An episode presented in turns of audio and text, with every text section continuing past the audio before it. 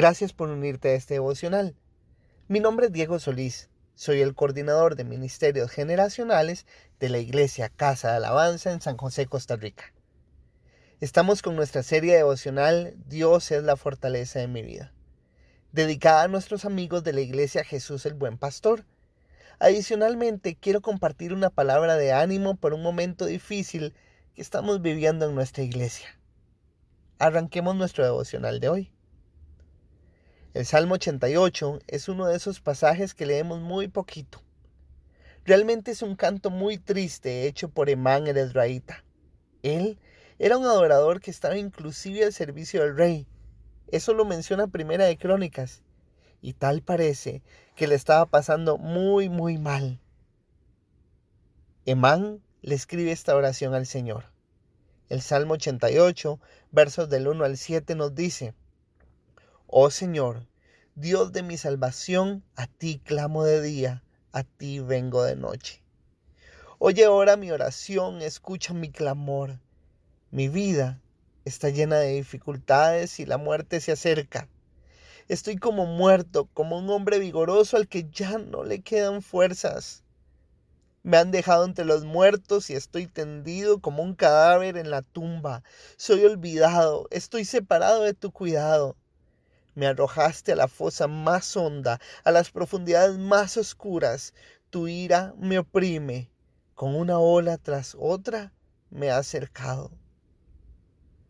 En 2 Timoteo capítulo 3 versos 16 y 17 aprendemos que toda la escritura es inspirada por Dios para ayudarnos a ganar la madurez que debemos poner en práctica. Y si toda la escritura es inspirada por Dios, me permitiré caminar este tristísimo salmo para que Dios nos ministre y nos ayude a encontrar en Él nuestra fortaleza. Algunos podrán estar pensando, ¿por qué el salmista se expresa así? ¿Tiene falta de fe? ¿Estará pecando? ¿Qué clase tan malo de ejemplo nos está dando? El cristiano tiene que vivir de victoria en victoria. Quiero romper el paradigma del enemigo que nos aísla del refugio de Dios a través de hacernos creer que nuestras vidas tienen que ser perfectas y que todo el tiempo tenemos que estar con una sonrisa. Si Dios no editó la palabra para sacar estos versos, fue para demostrarnos que en nuestra humanidad habrá momentos durísimos en que nos sentiremos igual que el salmista y Dios está listo para escucharnos. El versículo 9 de este salmo nos dice, los ojos se me cegaron de tantas lágrimas. Cada día suplico tu ayuda. Oh Señor, levanto a ti mis manos para pedir misericordia. Mis queridos amigos, la vida nos trae momentos muy alegres y momentos muy dolorosos. El diseño de Dios era perfecto y por eso, aun fallando nosotros, alejándonos de Él, nuestro buen Dios decide enviar a su Hijo a tomar nuestro lugar para poder gozar de la redención de nuestra eternidad. La enfermedad puede venir, la necesidad puede tocar la puerta, la muerte nos puede acechar. Sin embargo, en esos momentos, cuando parece que ya no hay más, aún ahí corramos hacia aquel que también padeció en todo y hallemos en él nuestra fortaleza y nuestro refugio.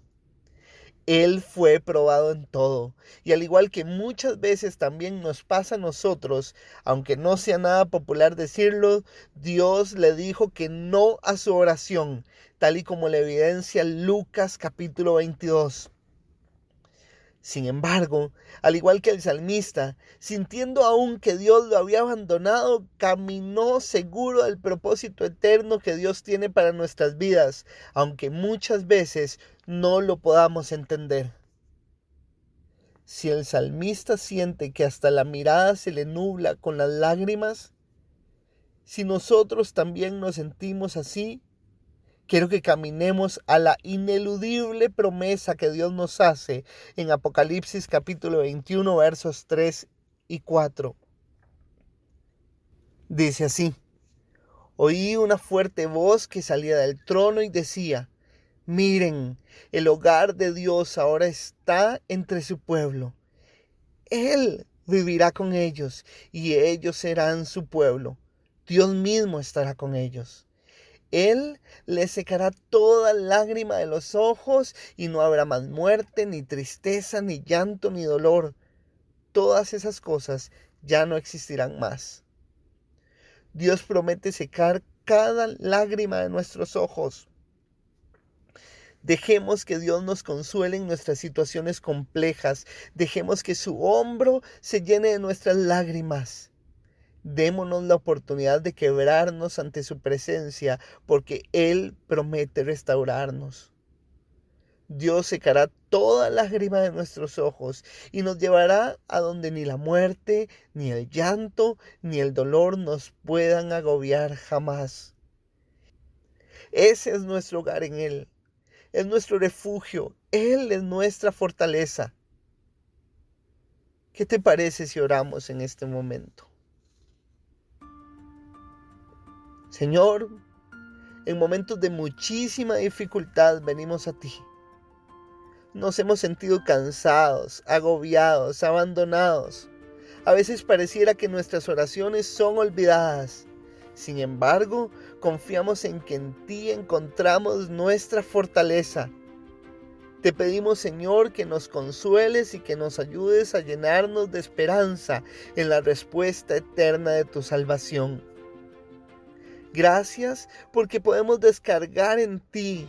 Gracias porque tú nos entiendes. Gracias porque tú lo sufriste todo para acompañarnos en estos caminos irreconocibles. Gracias Señor, porque a pesar de todas las circunstancias podemos reconocer que tú eres nuestra fortaleza. Confiamos en ti Jesús. Amén y amén. Mis queridos amigos, que podamos encontrar cada día nuestra fortaleza en Jesús. Un abrazo. Nos escuchamos mañana y muchísimo ánimo. De verdad, mucho, muchísimo ánimo.